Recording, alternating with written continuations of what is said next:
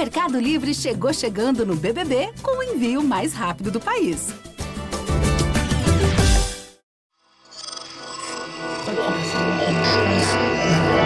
Esse podcast é, é apresentado por b9.com.br.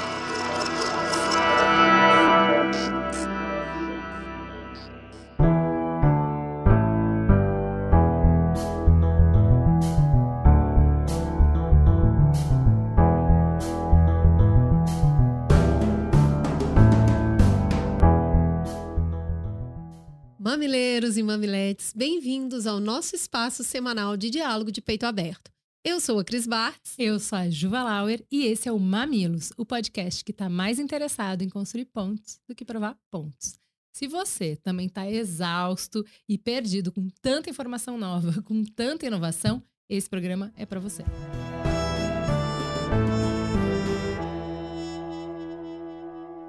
A nossa atenção está cada vez mais escassa e isso acontece, entre outros motivos, porque todo dia a gente é bombardeado com muita informação.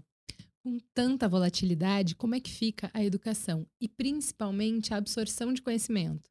A resposta pode estar no edutainment. Edutainment é a combinação das palavras educação e entretenimento em inglês e representa a produção de conteúdos educacionais usados como uma ferramenta de entretenimento.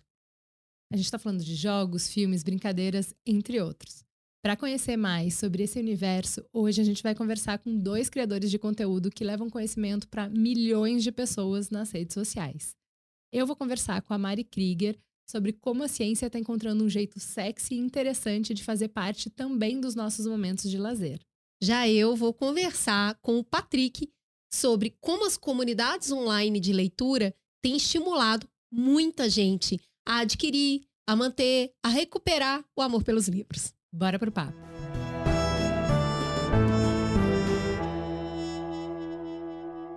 Cris, você sabe que eu adoro passar muito tempo no TikTok. Eu já aprendi um monte de coisa, eu já conheci um monte de gente interessante por lá.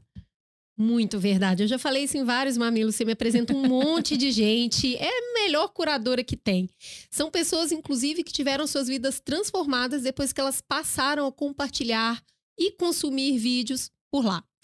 Tem gente que mostra o seu talento, que se dedica a ajudar os outros e tem aquelas histórias que inspiram mudanças. A campanha Histórias que você nem imagina apresenta alguns desses personagens que tiveram suas vidas impactadas positivamente pelo TikTok como o Patrick e a Mari Kruger, que estão conversando com a gente no programa de hoje. A verdade é que o TikTok não é mais uma plataforma de conteúdo, vai? É a oportunidade que muita gente encontrou para literalmente mudar de vida. E isso não tem só a ver com dinheiro, mas com descobertas pessoais, encontrar uma nova comunidade, um hobby ou até mesmo impulsionar o seu negócio. O grande impacto positivo do TikTok na vida real está nessa comunidade gigantesca que ele é capaz de reunir é tão poderoso que ultrapassa as barreiras do mundo digital e realmente transforma a realidade das pessoas. Baixa aí o TikTok, tá aparecendo aqui no QR Code bem do ladinho e conheça mais histórias que você nem imagina.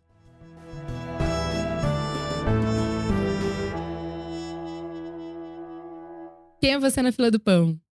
Eu sou a Mari Krieger, eu sou. Abre uma lista aqui. Tirar um pergaminho. O que, que você faz, Mari, além de sucesso?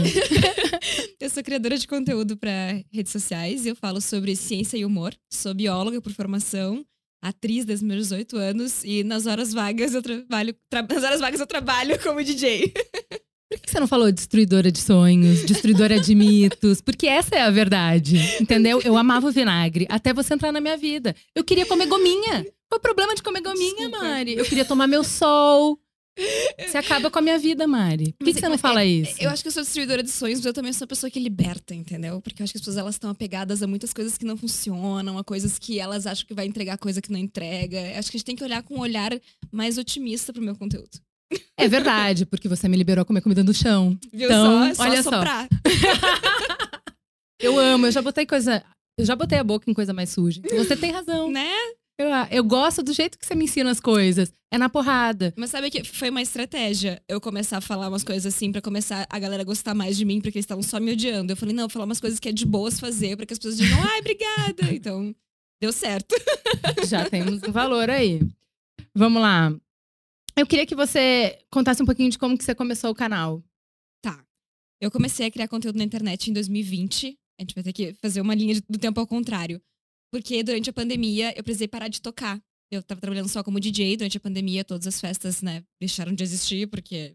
Das pessoas responsáveis, né? Né? Que respeitavam a ciência, por exemplo. Exatamente, elas ficaram em casa. E hum, a minha agenda foi toda cancelada. Eu comecei a criar os vídeos por, sim, tédio mesmo. tipo, eu baixei o TikTok nesse ano, acho que foi o ano do boom do TikTok, né? Todo mundo É. baixou em 2020. E logo os primeiros conteúdos eu comecei a ver. O, o algoritmo do TikTok, ele é muito inteligente, né? Os primeiros conteúdos que apareceram pra mim já eram coisas de tipo corpo humano, personagem do estômago, do intestino. Daí eu dei um like ali, apareceu um monte mais. E eu falei, cara, eu vou começar a fazer uns vídeos assim também. Porque eu lembrava de algumas coisas da faculdade, né? Porque, na verdade, eu me desconectei da biologia, né? Me formei lá em 2013, mas como eu segui na carreira de DJ, eu tava desconectada, mas ainda lembrava de algumas coisas. E eu fiz, assim, de brincadeira, uns vídeos pra contar algumas coisas ali, e eles viralizaram super rápido. E desde lá, tem sido minha principal ocupação. Hoje em dia eu trabalho mais com criação de conteúdo do que como DJ. Você falou de alguns conteúdos que a plataforma te sugeriu. É, Quais são os criadores que você admira? Que você fala, "Putz, esse conteúdo é muito legal. Cara, tem. Eu, até mandei uma mensagem pra essa menina essa semana, que foi um dos primeiros vídeos que apareceram pra mim. Foram de duas meninas, uma gringa e uma brasileira, que fazem um conteúdo muito parecido. A menina brasileira é a Thaís Damaso. E a menina gringa é Maddie, eu não lembro direito qual é o sobrenome dela. O, o vídeo da Maddie que apareceu pra mim era um que você já deve ter visto, que ela, é, ela tá lá dentro do estômago, né? Enquanto isso dentro do estômago, começa a chegar, a chegar as bebidas, né? Mas, ah, o que, que a gente comeu antes disso? A single slice of white bread. a única fatia de pão foi a janta. E eu achei aquilo muito engraçado, né? E ela fazia, tipo, a tequila chegando, o vinho, como personagens. E logo em seguida já apareceu os vídeos da Thaís, que é tipo uma versão brasileira desses vídeos, assim, que ela era hostess ali, né?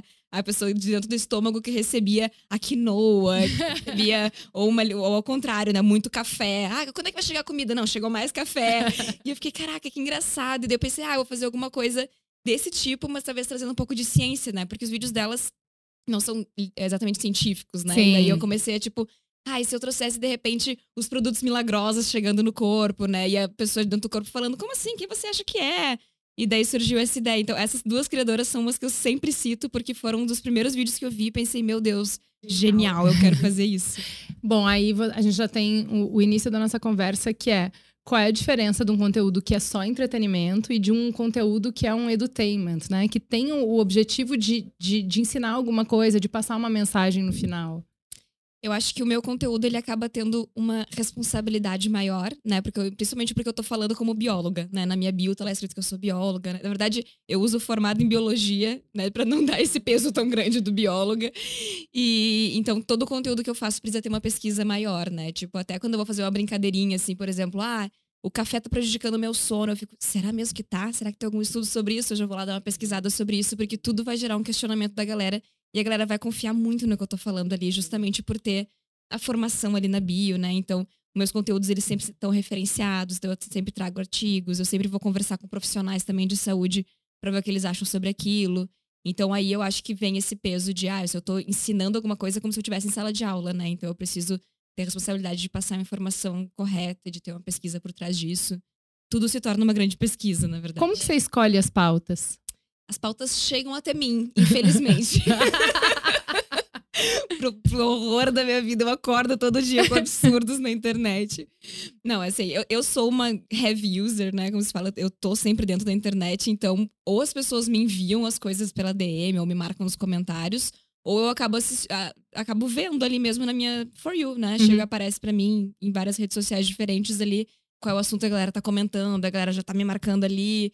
Então, as pautas ou elas chegam até mim porque as pessoas me mandaram, ou porque o algoritmo me mandou, porque é um conteúdo que eu consumo muito de verdade. Assim, eu lembro que quando eu tava de férias esses tempos, eu me envolvi na treta do vinagre nas férias. e daí eu lembro que as pessoas falaram, Mari, para de ver essas coisas que você tá de férias. Eu, gente, mas é o tipo de coisa que eu gosto de ver no meu tempo livre. Sim, quando eu tô fazendo sim. nada, eu abro e eu consumo esse tipo de coisa. Então, não é nem tipo, "Ah, agora eu vou trabalhar. ah, vou pesquisar aqui sobre vinagre. não, é o tipo de coisa que eu gosto de assistir, eu me divirto, então chega até mim de alguma forma, seja através do algoritmo ou através da, da, minha comunidade me enviando. Tudo bem, mas chega um monte de coisa. Então, pelo que eu entendi, o que você filtra na hora de escolher a pauta é quanto mais você tá indignada. Que absurdo isso! Não pode falar isso. Pronto, virou pauta. Exato. É o que eu mais tô indignada e o que mais chega também, porque eu sempre falo que eu preciso escolher as minhas batalhas, porque tudo que eu falo sempre tem um pouquinho de reação negativa da galera, né? Seja da galera que é do fandom do vinagre, ou seja, de alguém que, que, usou um produto e, ah, comigo funcionou.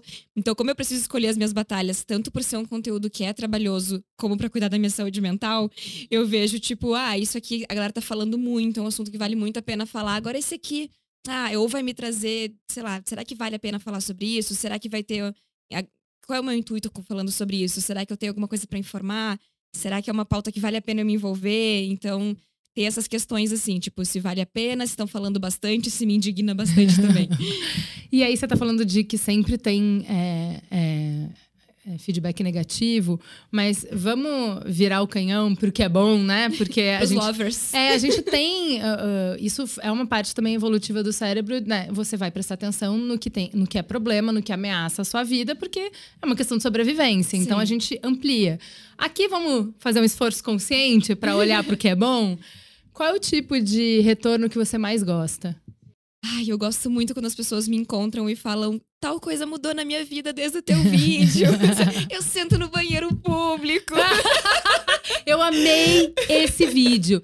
Uh, para falar a verdade, Lorenzo, você tinha razão. Tem um amigo da Cris que já falava isso pra ela. Ele falava assim: você é uma mulher tão inteligente, eu não acredito que você ainda fica fazendo malabarismo para fazer xixi em banheiro público, gente. Demais. É como se fosse pegar no seu braço. É. Você anda no metrô com seu braço roçando no metrô. Qual é o problema? Não acontece nada. Não acontece nada. Um banho e deu. Exato. Sim, eu gosto muito dessa resposta. Essa é uma das que mais rola e o do poder misturar bebida, que não faz diferença. então, quando a galera me, me encontra assim, fala, nossa, obrigada, salvou a minha vida. Agora, meu Deus, eu sento em qualquer banheiro, eu tomo qualquer bebida, eu fico tipo, ah. Eu até brinco assim que quando eu era pequena eu falava muito de, ah, eu quero mudar o mundo, né? Eu tinha uns pensamentos meio megalomaníacos, assim, de salvar as baleias e as florestas. E daí eu falo, ah, eu não consegui mudar o mundo, mas eu mudei o mundo de várias pessoas, assim, sabe? que me encontram e falam, mudou a minha vida, agora eu faço isso aqui sempre. Ah, coisa boa. Eu acho que tem um, um ponto que também deve ser muito quentinho no seu coração, que é ver as pessoas se interessando por assuntos e por coisas que talvez elas, né, seriam muito distantes das redes sociais. Então, assim, quando você fala de cultura de bactéria, e aí, no meio de um, de uma esquete de humor super louca, você tá falando de cultura de bactérias, você tá falando, né, um monte de coisa que talvez Sim. as pessoas não se ligassem, né? É que, no fim das contas, ciência é chato pra caramba, sabe? Eu admito que é, e é chato. E então, tipo, ver a galera gostando muito disso e falando, nossa, eu gosto muito de, do jeito que você fala, eu tô adorando ciência. No TikTok rola muito a galera comentando, eu tô pensando em fazer biologia, só porque você ah. fala e eu gosto muito que você fala. Eu fico, ah, gente, que incrível. Não, é muito bom. Eu acho que tem um, um tem um valor enorme de, de de trazer as pessoas para conversa, né? De, de, trazer, que é uma, é uma, uma conversa que durante a pandemia é, rolou muito entre acadêmicos, que é como é que a gente tira os estudiosos das suas torres de marfim e traz eles para conversar com a galera e para ter mais interlocução, para o saber, para o conhecimento que é feito na academia, realmente impactar na realidade das pessoas, transformar a vida das pessoas. Sim. E eu acho que o, o trabalho que você faz é incrível para isso. E aí eu te pergunto, você acha que seus professores do curso de biologia estão orgulhosos de você hoje? Ah, estão, já me falaram isso. Ai, que linda! eu tenho acho que uns três professores que me seguem nas redes sociais Ai, e eles já me falaram que estão adorando, que ficam muito felizes. Então, é, a, nisso eu tô com a consciência tranquila. Tem até, às vezes rolam umas pequenas polêmicas da galera da, da ciência não gostar do meu tipo de conteúdo por achar ele simplista demais sabe? Por achar, tipo, ah, acho que ela peca aqui e aqui. Mas aí, novamente, eu acho que é sobre escolher batalhas, né? E a batalha que eu escolhi é essa de falar pra uma galera que sabe nada de ciência, sabe? Que não tem como ir atrás de um artigo científico no PubMed, né? Que não vai saber inglês ou algo assim. Então, eu só vou chegar nessa galera se eu for simplista pra caramba, né? Então, eu sempre tento indicar conteúdos para quem gostaria de mais a fundo sobre aquilo. Mas aqui, a minha batalha, onde eu escolhi estar, é realmente nesse lugar que a gente vai falar de bactérias falando de lavar o pinto na pia, sabe? então, mas assim, eu acho estranho esse, essa crítica, porque no próprio uh, desenho de, de, jornada acadêmica que a gente faz, né, nos primeiros anos e tal, você simplifica as ciências e conforme você vai avançando, a gente vai complexificando. Uhum. Então eu lembro bem certinho de, sei lá, no ensino médio, quando os professores falavam, ah, lembra aquilo que você aprendeu? Então, não é bem assim, agora a gente vai aprender de outro jeito. Eu falava, mas me ensinaram errado? Não, não ensinaram errado. Simplificaram para que você pudesse entender. Uhum. E aí depois você vai abrindo, olha, aquilo não é exatamente assim, é mais, né? Sim. Então, assim, você tá fazendo dentro do funil de conversão, vamos pensar, você tá fazendo a parte mais aberta do funil. Que é, eu preciso que as pessoas queiram saber. Então, sim, vai ser simplificado, gente. É ó... Não é óbvio. Sim. E eu lembro até nesse treinamento de mídia que a gente fez juntas, inclusive, eles é falavam. É o Redes Cordiais, né? gente, muito bom. Isso. Eles falaram, né, que a, a galera que tá desinformando na internet tá usando uma linguagem super né, que, que, que aconchega, que abraça, Exato. né? Não julga, não faz julga. você se sentir bem. Exato. E daí a gente não pode estar lá em cima na ciência falando, então, segundo os artigos do PubMed, blá, blá, blá, porque daí ninguém vai chegar, a ciência Exato. não vai chegar em ninguém, ninguém vai Exato. querer ouvir. A gente tem que estar ali para abraçar, para falar na linguagem deles, para dizer, não, olha só, vamos te explicar, não é bem assim, né?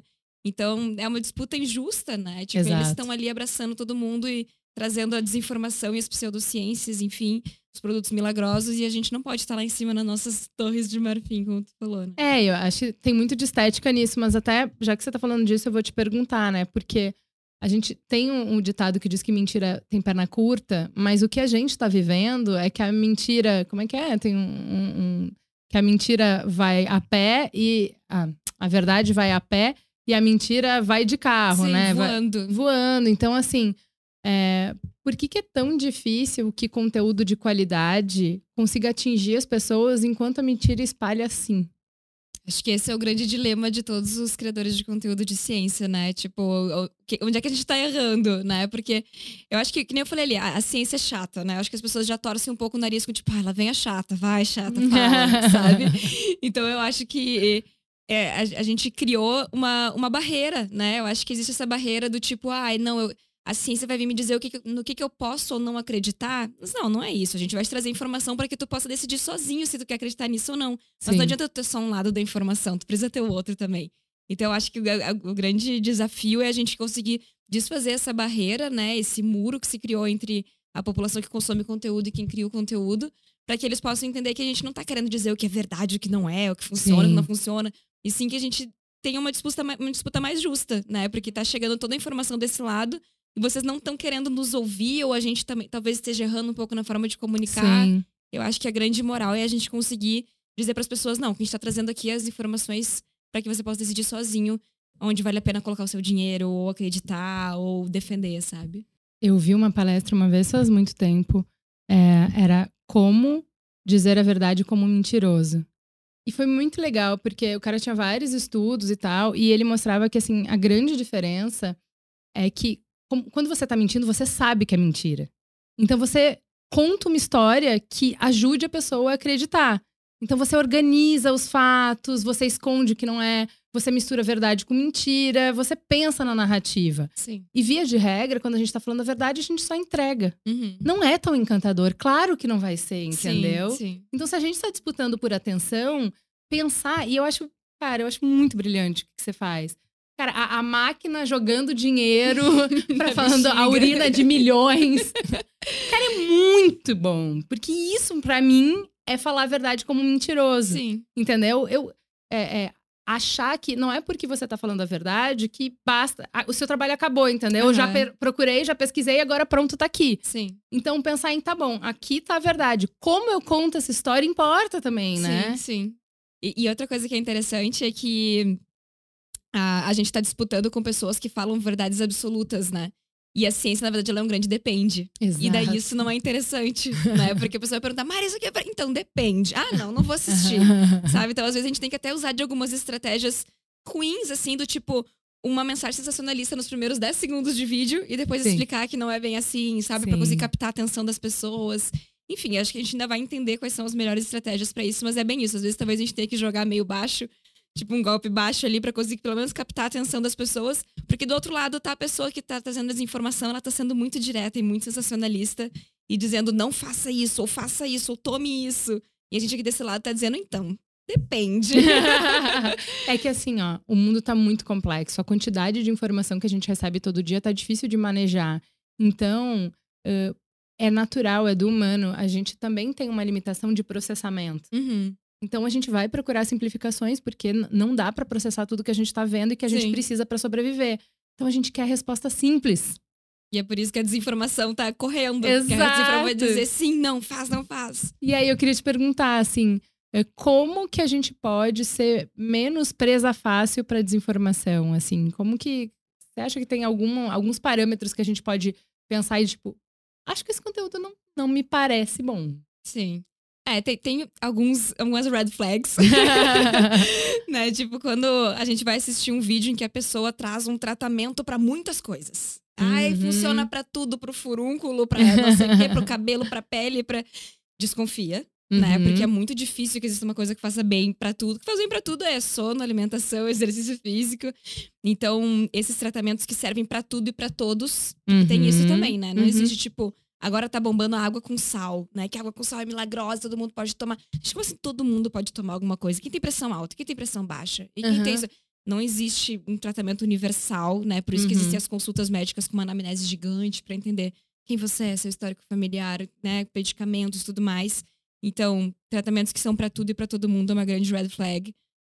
É a pessoa que criou o seu método próprio, sabe? Eu criei o meu método próprio que ninguém mais sabe.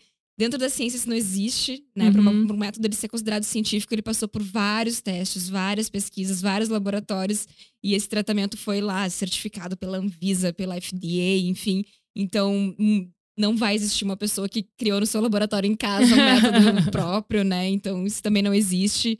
E eu acho que a gente vai criando essa casca mais grossa justamente para questionar se as coisas funcionam. Não vou dizer Uhum. que as pessoas vão aprender a olhar e ver, tipo, isso funciona, isso não. Mas elas vão se tornar mais questionadoras, né? Sim. Tipo, essa pessoa tá me prometendo muito por muito pouco e uma coisa que só ela sabe, Uhum. né? E ela é meio. Geralmente essas pessoas elas são conspiracionais também, né? Não, tipo, a indústria farmacêutica não quer que você saiba Uhum. né? Só eu É. sei a verdade. Depois que a gente começa a entender isso, a gente começa a ver até como meio caricato, assim, sabe? Pra mim Sim. são personagens caricatos. A forma como eles comunicam esses benefícios, assim, a gente já fica. Hum, lá vem, vamos ver o que aqui vai falar. É, se, uma dica é: se parece bom demais pra ser verdade, provavelmente não é verdade. Exatamente. Perfeito. Então vamos lá. É, falando, a gente estava falando aqui de várias é, estratégias que você usa. Qual é o papel do humor nessa batalha por atenção, né? Eu acho que todo aprendizado ele vem de uma quebra. Seja porque a gente quebrou uma, um- uma crença, né? Ou seja porque quebrou uma expectativa. Eu achei que o vídeo ia acabar de uma forma, ele acabou de outro. Ele teve um plot twist. Eu acho que de alguma forma um vídeo ele te gera uma memória legal que vai fazer tu contar pra alguém depois aquilo. Ele é muito válido. Então eu acho que o humor, ele te pega ali. Porque ele vai te, ou te trazer um... Nossa, achei essa piada muito engraçada. Achei esse personagem muito engraçado. A bexiga ali de ostentação, né? se gerou ali algum tipo de quebra, algum impacto que vai fazer tu contar pra alguém depois sobre aquele vídeo, a informação vai ser passada adiante. Então eu acredito muito no humor assim, porque ele vai. Primeiro que ele é uma, uma forma de contar histórias de uma forma interessante, mas principalmente porque eu acho que ele fica na memória, sabe? Tu vai querer contar depois num grupo de na roda de amigos a piada que tu ouviu naquele, naquele vídeo.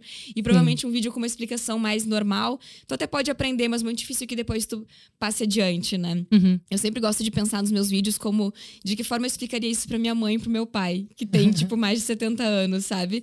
Então eu acho que o humor é uma forma de fazer a pessoa que assistiu o vídeo poder depois contar pra mãe, pro Sim. pai, pra tia, pras avós. Geralmente são as pessoas que acreditam muito nessas coisas na corrente de zap, né? Então eu, eu acho que o humor ele é uma forma engraçada de conseguir mostrar o vídeo pra uma pessoa de um pouco mais de idade, ou, ou- ou então só contar mesmo. Ah, eu vi uma menina que contava que esse suplemento é só xixi caro. Pronto, tu simplificou aquilo, sabe? Tem uma outra estratégia que você usa que é um. Você dá bronca na gente, né? Você Uhum. fala, para de usar o celular à noite. Qual é o papel disso pra engajar, pra pegar atenção? Porque é, tudo é uma batalha pra não ter o scroll, né? Sim. Então, sabe que eu refiz vários dos meus conteúdos pro TikTok, porque eu percebi que às vezes os conteúdos de personagens dentro de uma história não funcionavam tão bem lá. Eu sinto que é uma plataforma em que as pessoas gostam muito de conteúdo direto, olho no olho. De abrir a câmera e falar. Sim. E daí eu comecei a refazer os meus vídeos que eram de roteiro pra esse mais vou te dar uma dica aqui como se fosse tua amiga. E eu sinto que eles funcionam muito melhor lá. Então eu acho que essa estratégia do eu tô te dando uma dica aqui nua e crua, como se fosse tua amiga mesmo, funciona muito. Sabe? Como se eu estivesse falando mais diretamente. Porque às vezes no roteiro eu preciso muito pensar no. Ah, como que esse diálogo vai funcionar, né? Se vai caber no tempo, se vai ter uma piada legal, se vai encaixar nesse personagem. Quando é eu falando ali, é o que eu falaria pra ti aqui. Eu falaria com uma Sim. amiga no bar, Sim. né? Eu explicaria ali pra alguém, falando, amiga, pelo amor de Deus, né? Para de tomar esse negócio daí, sabe? Então, tipo, eu acho que aproxima. Eu acho que Sim. esse conteúdo do, da- do xixi ali na pessoa, né? Do xingão ali, ele aproxima porque parece aquela amiga mais velha, ou aquela irmã, ou aquela. Aquele papo de bar de tipo, eu não tenho paciência pra te explicar mais, sabe? A gente já tem intimidade suficiente pra eu dizer pra tu parar de fazer isso porque tu tá me enlouquecendo aqui, sabe? É, eu acho que tem um lance de quem estuda educação que é como que a gente a gente passa muita informação na nossa frente ao longo do dia. O que, Uhum. que vai ficar e o que, que vai embora. E o que grava, né? O que, o que vai dar cola na informação é a emoção. Uhum. Então pode ser indignação, pode ser raiva, pode ser alegria, pode ser um monte de coisa. Óbvio que as, é, as emoções mais negativas, elas têm uma intensidade grande Uhum. né? Então, vergonha, nananá. Então, eu acho interessante porque os seus vídeos sempre provocam uma, um alto teor de emoção. Sim. Então, sim. fixa. Não tem Exato, jeito, né? sim. Tá ali, você não, ou ela tem... ficou indignada, ou ela ficou, tipo, com vergonha de estar fazendo aquilo. É, É um exato. misto de emoções. né? Exatamente, exatamente. É, Você já recebeu mensagem de professor dizendo que usa teu conteúdo em sala de aula? Muito, muito, muito. Inclusive, eu já recebi ah, uma professora que não só passa os meus conteúdos, como indicou meu perfil para os alunos. E um aluno, uma vez, tinha que fazer um trabalho que era quadrinhos contando uma história, e ele fez quadrinhos de um vídeo meu. Ai, que amor! Ele fez, tipo, eu vestida de banana. Muito bom falando, também. tipo, ah, você precisa comer mais frutas e tal. e ela me mandou, claro, sem o nome do, do aluno e tal, mas eu fiquei, tipo, muito emocionada. Eu fiquei, meu Deus, que incrível. Porque ela tinha que contar uma história em quadrinhos e botou, este vídeo, este quadrinho foi inspirado num vídeo da Mari Krieger. e eu fiquei, ai, que legal. Eu acho muito legal, porque assim, não dá pro professor estar. Imagina, o teu trabalho é um, um trabalho de que toma todo o seu tempo. Sim. Então, o professor tem um monte de coisa para fazer, ele não pode fazer isso, mas que ele possa usar esses conteúdos para dar um- um- uma agilidade para a aula, para mostrar que ele está conectado com o dia a dia do- dos alunos. Sim. É, aquela coisa que aparece no, no lazer dele também tá dentro da aula. Então, acho que eh, é muito legal quando os professores conseguem encaixar o que produtores de conteúdo fazem nas aulas, porque é isso. É uma abertura. A partir daí começa a conversa, né? Sim, sim. É, porque é, é, gera essa conexão, né? Tipo, do professor saber o que, que eles estão gostando de consumir. Exato. Tipo, ah, eu também sou que nem vocês, eu também consumo isso aqui, olha só que É. legal isso aqui. E daí aqui eu volto até para aquele ponto de ser simplista, né? Talvez se ele fosse um conteúdo mais complexo, ele não poderia estar sendo usado em sala de aula para adolescentes e coisas assim. Então, eu aposto nessa ideia, assim, porque eu acho que é a forma que eu. É onde eu converso melhor. É com, tipo, a pessoa que quer dar risada, é com o professor que quer mostrar pros alunos, é pros adolescentes. Eu acho que é ali onde eu me encaixo, sabe? Não, e pensando no funil, né, na boca do funil, tudo bem, mesmo que seja simplista, eu vou usar para começar a aula, porque daí Isso. o aluno quer ouvir o que eu tenho a dizer. Uhum. Tá, agora vamos fazer uma cultura aqui. Então, primeiro eu vi o vídeo, foi super interessante, não sei o quê, e aí a gente, eu posso abrir várias conversas a partir disso na aula, né? Sim, tu captou a atenção Exato. deles ali, porque eles vão querer entender mais daquele vídeo que eles viram. Exato, exatamente. Cara, mas assim, você tava falando do vídeo da banana, é um ótimo vídeo também. Você faz tudo. Eu faço tudo. O roteiro, a captação, a cenografia, científica. a pesquisa, os figurinos, que são maravilhosos. Ahn, e você tem, como você estava falando ali, vídeos que são direto falando pra câmera, que é uma produção bem mais simples, como os Uhum. vídeos da Gominha, que são super produções cinematográficas hollywoodianas.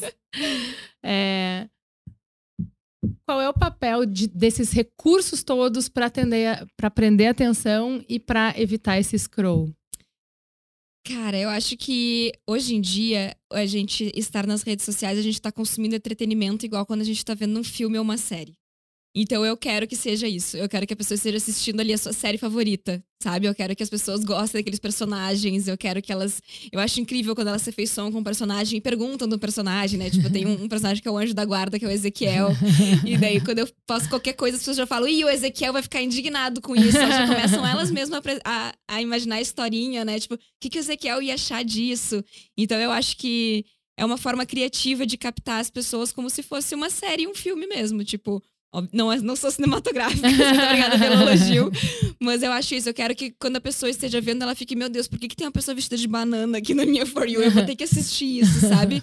E aquilo Sim. chama atenção, aquilo é um jeito criativo de. Porque realmente a gente tá disputando atenção com muitas pessoas e eu acho que é uma estratégia para fazer as pessoas. É uma quebra de expectativas, talvez, sim, sabe? Tipo, sim. eu quero ver o que essa pessoa vestida com isso aqui vai me falar, sabe? O que, ela tem a me dizer vestida de banana. Bom demais. Cara, a gente escuta muito o criador falar de comunidade. Como que é a sua comunidade? Nossa, eles mantêm a minha sanidade mental, assim. eles é minha terapeuta, são os dois no altar. Porque, como eu falei, né, eu recebo infelizmente, bastante hate, assim, né? Mexer com ciência ainda é bem complicado. Muito porque as pessoas são apegadas ali às suas crenças, às suas pseudociências, às coisas que elas aprenderam com as suas avós, com as suas mães, mas principalmente porque elas também consomem conteúdo de grandes médicos, nutricionistas e pessoas que falam bonito, têm o dom da oratória. E eu tô ali, né, dizendo, não é bem assim. Então, a minha comunidade, ela me defende muito com unhas e dentes, assim. Eu nem gosto de dar tanto palco pros comentários ruins, mas às uhum. vezes, mesmo sem eu falar nada, eles vão lá naquele comentário e respondem aquela pessoa, né? E eles são as pessoas que me trazem as minhas pautas. Então, por um lado, eu fico muito indignada, porque eu fico, gente, oito da manhã, e vocês estão me mandando gente que tá botando caldo Knorr na bunda. gente, eu vi isso e fiquei. Como isso poderia ser uma boa ideia? Vamos lá. Não precisa a Mari explicar, né, gente? Vamos lá. Não, por um lado, eu fico indignada. Era, era meu aniversário ainda. E eu ali abrindo aquilo pensando, gente, não é possível. Por outro lado, eles são o que move, né, as minhas redes sociais, então. E eles já já estão blindados, né? Tipo, já vem isso, aí a Mari já me ensinou, eu não caio mais, né? Eu acho muito engraçado, às vezes tem uma. Porque eu não faço conteúdo tipo react, em que eu pego um absurdo e reajo. Eu geralmente. O meu conteúdo ele não tá é relacionado a uma pessoa, a um produto, a um criador. Não é um, um ataque, vídeo. né? Não, ele é um vídeo. Só que daí, às vezes, as pessoas vão lá no vídeo daquela Marcam. pessoa e falam: já aprendi com a Mari que não é assim. Eu fico, ai, gente. Motoboy de treta, é. né? Motoboy de treta. Fico, Obrigada. Não precisava. Não precisava. Manda no meu inbox e fala: ah, Mari, essa aqui eu não vou cair, hein? Eu sim, gente. então, eles são ótimos. Às vezes eu fico tipo, ai, gente, não precisava. Tipo, agora mesmo eu tava vindo pra cá. Tava rolando uma, um negócio no Twitter de uma menina que indicou, tipo, um brain booster, assim, que era um uhum. negócio para concentração e foco. E daí eu fui lá e postei o meu vídeo disso e falei, ah, já que esse assunto tá bombando, tá aqui meu vídeo. Uhum. E eu postei o vídeo da menina porque eu não queria que as pessoas fossem lá atacar ela nem nada. Mas aí, 10 segundos, tava todo mundo lá nos comentários dela. Se visse os vídeos da Mari Krieger, eu tava falando bobagem. eu, E quase que eu falei, desculpa, desculpa, galera. Sabe quando o cachorro. Desculpa começa, os meus amigos. É, quando o cachorro vai nas visitas e fica, desculpa, meu cachorro. Olha, eu chamando minha comunidade de cachorro, gente, amo vocês. Brincadeira. Foi uma péssima analogia. amo vocês, motoboyzinhos de treta. Bom, eu acho que já, você já falou bem sobre como eles te influenciam, porque você acaba escolhendo muito é, pauta em função deles, mas é, esse, esse sentido de que, tudo bem, não é uma relação só das pessoas com você, mas entre as pessoas que consomem o conteúdo acaba rolando uma relação. Como que essa comunidade impacta na experiência de assistir os seus vídeos? Cara, eu acho muito legal, porque eu acho que muito da experiência de assistir um vídeo é os comentários, é, né? Verdade. Então, tipo, eu acho incrível o quanto, às vezes, eu vou ler os comentários e eu fico genial, eu queria ter tido essa ideia, sabe? Daí eu já fixo aquele comentário porque faz parte da piada, uhum. sabe? Faz parte do vídeo. Eu muito acho que já bom. se tornou isso, assim, tipo, é um conteúdo quase coletivo, sabe? Sim, total. Outra coisa que eu uso muito também é que eu dou uma testada na galera em algumas coisas, porque daí eles já me mandam o que eles acham sobre aquilo. Tipo, esse negócio do, do caldo. As pessoas já estavam, ah, é porque eles acharam que era pra temperar na cozinha, umas piadinhas assim. Eu fiquei genial. Se for fazer um vídeo, vai ser assim. Eu acho que a gente já é tipo. A gente divide o mesmo neurônio, sabe? A gente já pensa meio todo mundo junto, assim. Muito bom, sensacional. É, um dos meus melhores amigos hoje, o Oga, eu conheci porque ele era fã do Mamilos. E aí, ele sempre comentava os episódios e ele fazia comentários longos, super pertinentes, que complementavam a discussão. A gente começou a convidar ele para participar do Mamilos. E aí, de vir sempre no Mamilos, a gente discutia as pautas, discutia convidado, pedia indicação para convidado. E no final, ele virou nosso melhor amigo. É, você também conheceu gente que acabou vindo para sua vida dessa comunidade de gente que vê seus vídeos? As minhas melhores amigas hoje em dia, todas eu conheci através da, das redes, assim. Tipo, a gente vinha. A, a Luma, que é uma criadora de conteúdo, que é uma das minhas melhores amigas, a gente vai fazer uma festa de aniversário juntas agora. Eu conheci ela porque ela fazia comentários muito engraçados nos meus vídeos. Eu falava, gente, não é possível, eu quero muito ser amiga dessa pessoa. Ela é genial, sabe? E a gente ficou amiga, a gente se mudou pra São Paulo juntas. Então, Ai, tipo, a gente cria conteúdo, vários vídeos de collab juntas já também. Mas foi muito isso. Foi tipo, eu olhava aqueles comentários eu falava, como é possível que essa pessoa pense que nem eu e tenha essa ideia genial, sabe? Daí é muito isso. Eu encontrei pessoas muito parecidas comigo, Uhum. né? Que estavam ali. E, e não necessariamente, tipo, ah, ela é muito parecida em vários aspectos. Ela é uma criadora de conteúdo, de humor e tal. Mas não, teve pessoas que eu me conectei que, sei lá, uma artista que pinta quadros, que é maravilhosa, uma outra menina que cria conteúdo de é, como gravar coisas com celular. Mas às vezes ela só fazia um comentário engraçado sobre aquilo, ou me indicava um conteúdo legal sobre aquilo, e daí eu fui no perfil dela e gostei também. Então, hoje em dia, as minhas melhores amigas são pessoas que eu conheci através ali de comentário, de like, de mensagem. Eu, eu sou, sou, tipo, eternamente grata, assim, pela comunidade que eu criei e pelas pessoas que eu descobri lá. Muito bem, Mari. Amei te conhecer. Muito Eu que obrigada. agradeço. Volte sempre a Mamilos. Pode deixar. Voltarei.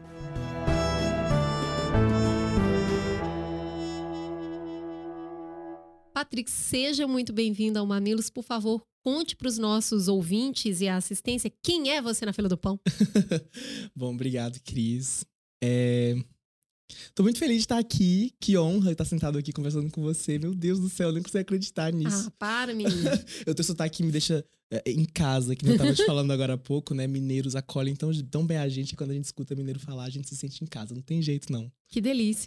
É, olha, eu tenho 24 anos, eu sou escritor, eu tenho um podcast onde eu leio contos do Machado de Assis, de graça, na internet, nas plataformas de áudio. E eu produzo conteúdo literário ahn, nas redes. É, eu falo de livros na internet. É isso. Começa me contando, por favor, de onde nasceu o amor pelos livros. Que hora que o menino viu o livro e falou: Isso é para mim. Tá. Ó, eu sou filho de professora, né? E a minha mãe sempre me incentivou muito a leitura. Mas eu Mas não lia. funciona, Patrick, não. porque eu tento. É, não funcionava, eu não lia. Porque a minha mãe não tinha muito tempo pra ler, então ela não era a pessoa que sentava comigo ali pra ler. Nu- Nunca tive essa relação com livros assim de a mãe sentar do seu lado e ler, não. Mas uma coisa que sempre teve na minha casa, por minha mãe ser professora e ganhar muitos livros de presente e trabalhar com muitos livros didáticos mesmo, livros da escola, é, era livros, assim. eh, Tinha bastante livros espalhados pela casa. E quando eu fui morar em Teresina, na capital do estado, pra fazer ensino médio, eu encontrei outras pessoas da minha idade que liam na, na escola, né, no ensino médio. Era uma escola pública, uma escola estadual. E eu encontrei muitas pessoas que tinham como hobby a leitura. Eu falei, uai, isso é legal? Como assim?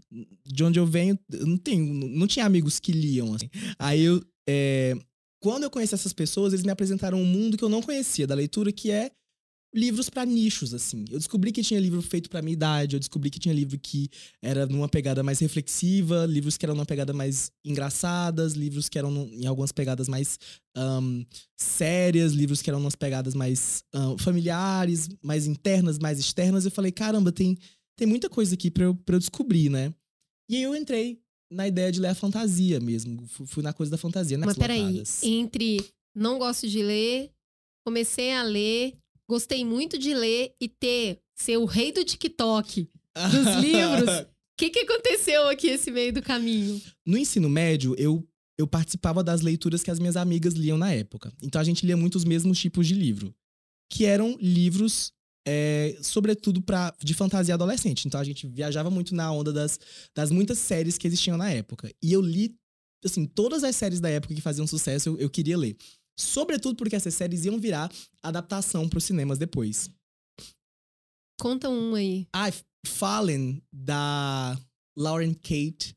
Instrumentos Mortais, da Cassandra Clare, que inclusive vai estar inclusive vai tá na Bienal do Rio Olha. agora legal. no próximo mês. Eu vou ter a oportunidade de vê-la. Ela marcou Olha minha adolescência, ele, foi tudo.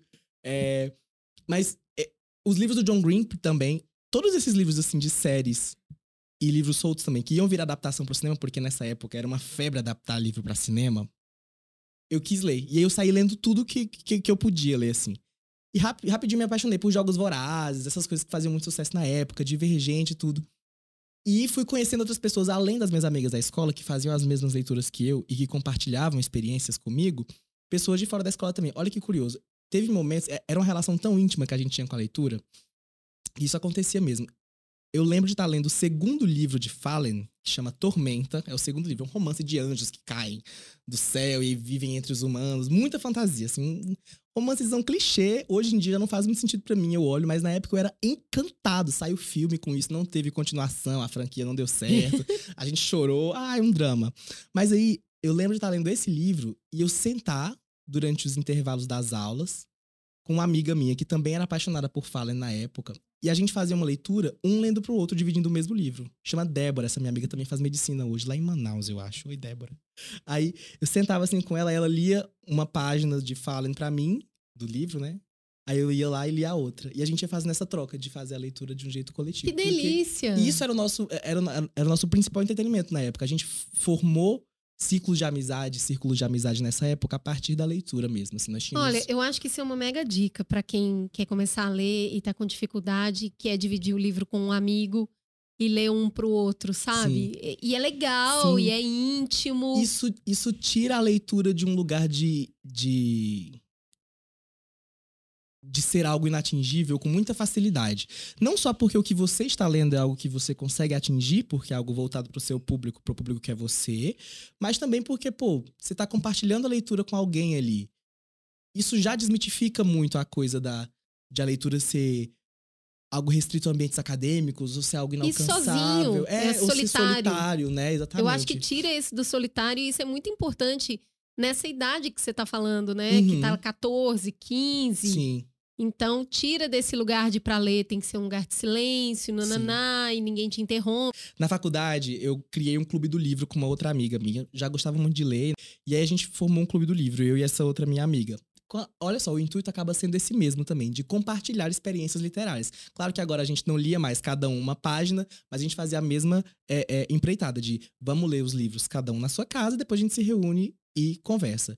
No início eram poucas pessoas, depois a faculdade toda ficou sabendo disso, a galera entrou e juntou muita gente assim para falar sobre os livros que a gente lia. E como a gente já tava mais adulto, eram livros já grandes clássicos, assim. Então a gente começou ali com Dostoiévski, a gente foi pro Crime e Castigo, a gente leu Cem Anos de Solidão, e isso fez com que eu me encantasse muito pela literatura clássica, assim. E aí eu encontrei na literatura clássica algo que eu não tinha encontrado na leitura ainda, que é uma companhia para essa solidão e a percepção da partilha dessa solidão, que é o que eu acho que a literatura clássica consegue trazer para mim. Os grandes escritores clássicos me levam para esse lugar de sentir que eu tô compartilhando algo que é só meu. Sabe? A, Denise Fraga, num vídeo que você postou, Ah, falando. Ai, gente, ninguém sofre tão bem quanto Clarice Lispector, É. né? Ah, pelo menos eu li esse, esse poema do Pessoa. né? E aí, assim, como é bonito sofrer, talvez nem seja tão ruim assim. É. Então Sofrer tem esse lugar arte, de, né? de, de, é, ter companhia para os seus sentimentos nas escritas que você está consumindo. Aham, E eu acho que fez muito sentido porque eu tava o quê? Me tornando adulto, né? A pessoa quando tá ali chegando na transição dos, da, da adolescência mesmo pra um jovem adulto, tem algumas crises que chegam pra essa pessoa que talvez é na Clarice Lispector que ela vai encontrar um espelho, assim, algum trecho ali de identificação. Enfim, projeto vai, projeto vem.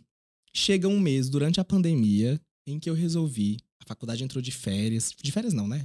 De, de Todo mundo- recesso, é, todo, todo mundo de mundo recesso, home office, faculdade parou um tempo, não sabia o que ia acontecer. Fiquei um mês de abril todo sem fazer nada, lá no interior do Piauí, voltei pra lá. Bom, comecinho da pandemia. O que, que eu tenho pra fazer aqui? Ler. Tá. Gosto muito de literatura clássica. O Clube do Livro tinha parado já por um tempinho, por causa da pandemia mesmo. O que, que a gente pode fazer, Patrick? Pensei. Não, acho que eu posso meter o louco aqui e ler 30 livros em um mês. Faltaram-me alguns neurônios. Não sei se eu faria isso hoje em dia Olha de novo. ele. Mas fiz isso. E quando se lê 30 livros em um mês, você não tem exatamente muita gente para com quem compartilhar essas experiências. E ver que eu venho de um movimento de querer compartilhar essa minha, Uhum. essas minhas percepções Leitura da leitura. para compartilhar. Isso.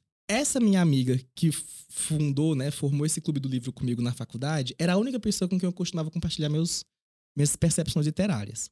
Nessa época eu já consumia o TikTok, mas só enquanto alguém que assiste o conteúdo alheio, né? E aí um dia eu tô descendo lá a minha For You, que é a página onde aparecem os conteúdos, e me, me, me veio uma moça em inglês contando uma história muito cabulosa, assim, muito diferente, que envolvia gravidez, alguma coisa muito pessoal dela, e eu, meu Deus, que negócio, como assim? Como que essa mulher se meteu nisso? E no final ela mostrava que era um livro, tipo assim, não era ela. Eu falei, uai, mas que incrível, por que, que ninguém tá fazendo isso em português, assim? Olha ele. Eu pensei, por que, que não tem ninguém fazendo isso aqui? E eu, nessa época, não pensava em criar conteúdo. Eu falei Ana Flávia, que é essa minha amiga. Olha esse conteúdo, que legal. Nossa, gostei, que jeito legal, mas parece que isso já tá viralizando lá fora. Já fazem muito isso lá fora. Eu falei, você sabe de alguém que faz isso aqui no Brasil? Ela falou, ah, não vi ainda, se eu encontrar, te mando. Eu falei, ah, amiga, eu vou fazer umas coisas aqui e eu te mando, só pra tu ver o que eu tô, tô lendo. Na época eu tava lendo Clarice Lispector, João Cabral de Melo Neto, peguei vários clássicos, assim, do Brasil pra poder Já que é pra ler em 30 dias, vamos pegar só livro facinho, não. né, gente? né? Vamos Mas ler eram os livros facinhos. curtos, eram livros curtos, vai. Aí, é... Fui e gravei um. Não sei se o primeiro foi um. Acho que o primeiro foi Memórias Póstumas de Brás Cubas. E- E eu gravava, editava no TikTok, postava no TikTok, pegava o link e mandava pra Ana Flávia, minha amiga. Ela via e eu apagava o vídeo. Olha, É, eu não tinha intenção de deixar lá para outras pessoas. Eu, eu queria mostrar pra Ana Flávia. Né? Eu, que- como eu queria editar na ferramenta do, do TikTok, eu postava lá, pra brincar com a criatividade mesmo. Tempo sobrando. Numa dessas, eu mandei o vídeo, acho que foi de O Estrangeiro, do Albert Camus. Não lembro se foi esse, talvez tenha sido esse. Ou foi de, do- de Dom Casmurro, já do Machado de Assis. Pra Ana Flávia. Que eu contava o livro como se fosse uma grande fofoca da minha vida. eu adoro ser muito fofoqueiro na real. Não, sério, eu, eu contava como se fosse a grande fofoca da minha vida e tentava entrar no personagem. Eu Já, já fiz, tentei chorar em gravações, assim, achando que ia fazer muito sentido. É, E aí, mandei o link pra Ana Flávia e ela demorou pra responder, pra me dizer se, se, ah, gostei, não gostei. Falei, ah, enquanto ela não vê o vídeo, eu não vou apagar, né? Vou ficar aqui na minha, não sei o quê. Saí do TikTok. Quando eu voltei, o vídeo tinha batido 100 mil visualizações. Caramba, e, Tinha e vi- o TikTok tem isso, Tem né? isso, é, tinha Tem um negócio do tipo, opa, que tanto de gente é nada. essa aqui? de repente. Tinha viralizado. E com isso, as pessoas conheceram o meu jeito de falar de livros. Esse jeito de falar de livros. Isso se transformou numa trend, assim. Muitas pessoas começaram a fazer vídeos nesse modelo no TikTok, apresentando livros. Foi uma febre, assim, por um tempo. Ficou conhecida como fofoca literária aqui no Brasil. É... é, E esse movimento me fez ganhar muitas pessoas para acompanhar o meu conteúdo nessa época. E desde então é o meu trabalho. Hoje você tá com uma comunidade ali de que tamanho? Ah, a gente tem 374 mil seguidores no TikTok. Me conta uma coisa dessa comunidade literária que era física e agora ela é virtual. Que tipo de retorno que você recebe que você fala assim, caramba, isso aqui tá virando o que a gente falou na introdução do programa, que é edutainment. No primeiro mês de experiência de divu- divulgação literária na internet, assim, eu recebi muitos feedbacks de professores que mostravam as minhas apresentações de livros clássicos, que são livros mais difíceis de serem acessados pelo público jovem de um jeito menos academicista mesmo, porque eu gosto muito de focar na literatura clássica brasileira, assim, é o meu tipo favorito de literatura. Contemporânea também. É, E como a linguagem do TikTok é mais versátil, é mais dinâmica, se afasta um pouco daquela coisa academicista das escolas. E como esses são livros que as pessoas geralmente entram em contato no ensino médio, eles associam esses livros a uma inacessibilidade muito importante. Assim. É, eu fiquei inimiga de Machado de Assis É, muitos anos. As pessoas têm medo mesmo, porque é difícil, pô. Você vai, você tá lendo ali pra uma prova e tudo. Quando o professor chegou pra mim e falou: "Olha, eu mostrei o seu jeito de contar Machado de Assis pros meus alunos, e eles ficaram com vontade de ler, alguns pegaram da biblioteca pra ler". Eu falei: "Nó, que legal. Tá começando a surtir um efeito interessante". Rapidinho algumas escolas me começaram a me convidar pra fazer palestras nas escolas assim e conversar com os, com os alunos que eram bem mais jovens que eu, bem mais adolescentes mesmo.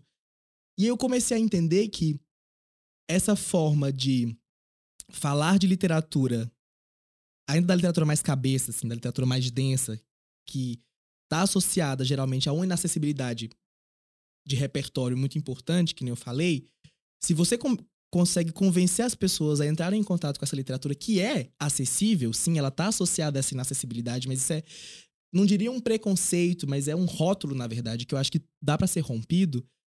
Se você consegue atrair a atenção das pessoas de um jeito mais dinâmico, as pessoas conseguem se identificar com isso, assim, e ter interesse para ler.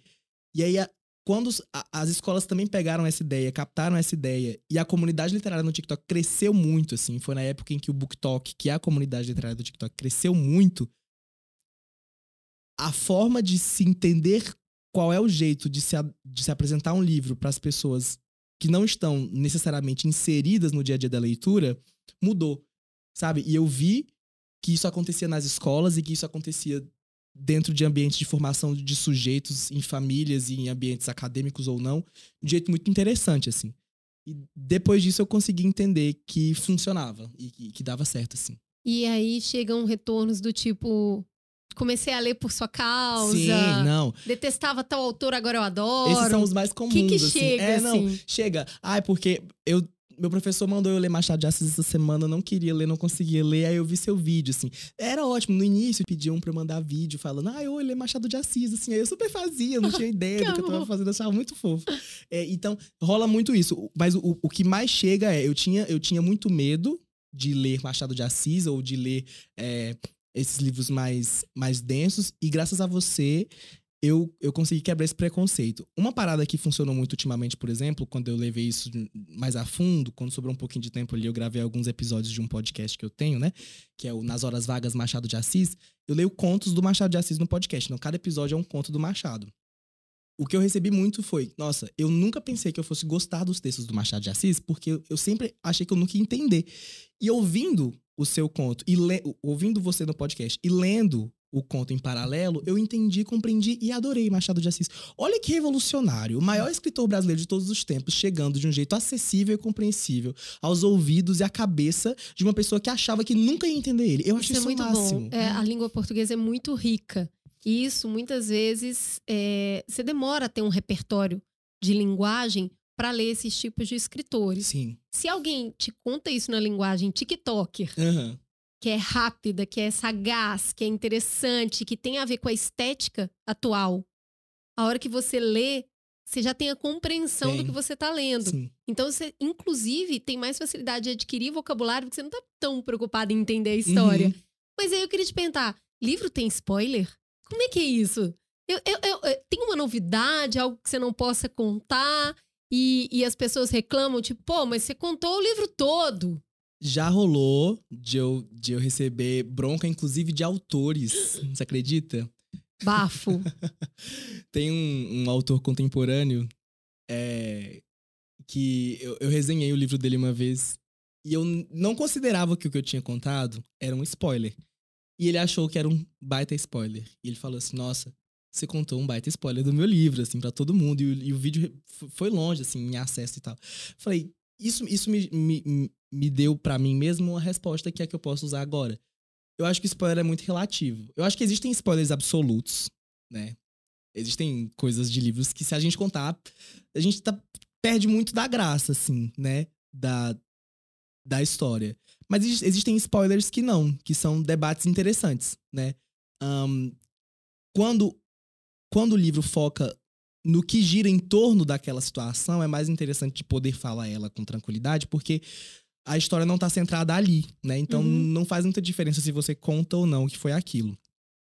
Porque o que vai trazer a experiência é o que, o que gira em torno daquela história, né? Que nem. O exemplo disso é o, é o Dom Casmurro, do Machado de Assis, né? A coisa do Capitu trair o Bentinho ou não. O filho do Bentinho só vai aparecer lá pro final do livro, do suposto filho do Bentinho, né? O filho da Capitu só vai aparecer lá pro final. A gente tem certeza que é da Capitu. A gente sabe que é dela. A certeza é essa. É. O menino só vai aparecer, né, o Ezequiel, lá no final do livro. E a grande discussão, que as pessoas acham que é reducionista, mas eu acho que é muito atrativa, na verdade, é, é sobre o fato de Capitu ter ou não traído Bentinho, né? Poxa, será que é um spoiler dizer isso? Essa relação que a gente passa a ter com as pessoas que estão seguindo, que estão interagindo, ela costuma muitas vezes sair ali da própria comunidade. Então, por exemplo, o, o Olga Mendonça, ele era um ouvinte do Mamilos lá no início e ele falava, eu, menino inteligente, esse menino, gostei. Ele estava sempre complementando e trazendo novas referências e de repente A gente começou a se falar na internet, depois no WhatsApp, daí a pouco tá o Ogo almoçando lá em casa, e aí o Ogo ficando com os meus meninos, a gente ficou muito amigo, muito amigo. Aconteceu já alguma coisa assim de pessoas saírem da comunidade, virarem pessoas especiais na sua vida? Acontece, acontece. É legal porque não, não- eu não tenho coragem de colocar essas pessoas, enquanto elas estão ali, pessoas que inicialmente só admiram o seu trabalho, no lugar de fã. Não gosto de falar que eu tenho fãs ou que, ah, fulano de tal é meu fã. Não, eu gosto de falar que a pessoa me acompanha e sempre interage comigo. Ó, essa pessoa Que me acompanha e você. sempre interage comigo. E aí, é, eu lancei o Cozer das Pedras e o Roer dos Ossos recentemente e É lindo o nome. nossa, ah, obrigado. E a, recepção que eu tive dessas pessoas que sempre acompanham meu conteúdo, interagem comigo, é, é- foi tão importante, assim, pra mim, me deu um- um- um- uma segurança tão, tão boa, assim, de pessoas que com quem eu posso contar e que estarão ali comigo mesmo pra acompanhar não só o meu trabalho, mas o meu des- desenvolvimento pessoal, que assim, eu tô super seguro de encontrar elas na Bienal, por exemplo. Falam, a gente vai te ver na Bienal Nossa, e e tudo. assim, você já fica até procurando, É, né? Não, total. Eu quero aterra. passar horas com elas, assim, como minhas grandes amigas mesmo. E, além disso, eu acho que tem uma relação também que se desenvolveu na internet, na comunidade literária do TikTok, sobretudo, que é o BookTok, que é que foi nós, criadores de conteúdo, porque somos muitos no BookTok, geralmente, quase todo mundo é muito amigo. Eu não conheço quem não é amigo ali. Que legal. Então eu tenho amigos hoje que são amigos íntimos que surgiram da comunidade literária no TikTok, por exemplo. Tem um, um moço que chama Rodrigo, que ele faz com os vinhos. Eu não sei se você já viu, ele aparece com vinho, assim, hum, aparece top Parece uma tomando boa um vinho. ideia. É muito legal. E ele fala de livros na mesma pegada que eu, assim. A gente é amicíssima, assim. A gente vai pros lugares, divide horas juntos, assim. E angústias juntos. E sentimentos sobre isso de criar conteúdo juntos. Então, saiu do lugar de alguém que só se relacionava comigo por conta da nossa produção de conteúdo e virou amigo próximo mesmo, assim. Que delícia. Pensar Machado, Maravilha. acho. Patrick, muito obrigada pelo conteúdo que você coloca no ar. Eu acho que você faz excelentes convites para uma, uma dinâmica que é, precisa de alguma concentração para fazer. A gente sabe que as pessoas estão com dificuldade de concentração. Eu acho que usar o TikTok dessa maneira de levar educação, entretenimento e fazer isso com a sagacidade, com a estética que vá, que vá ficar presente para as pessoas, é assim, é muito talento. Eu chamo isso de talento. Muito obrigada por isso. Vida longa à sua comunidade, ao conteúdo que está fazendo. Tempo e cabeça para ler, porque precisa, né? Para depois produzir isso. Foi um prazer falar com você. Ah, Cris, muito obrigado. Eu que agradeço pela conversa, pela troca. Sempre. ah, cada conversa que a gente teve aqui vai ficar guardada num lugar muito especial pra mim. A gente tá prestes a chegar na Bienal, assim, e eu não podia estar entrando no universo de falar sobre leitura de um jeito mais interessante do que aqui com você. muito Ai, obrigado. obrigada, Foi querido. maravilhoso.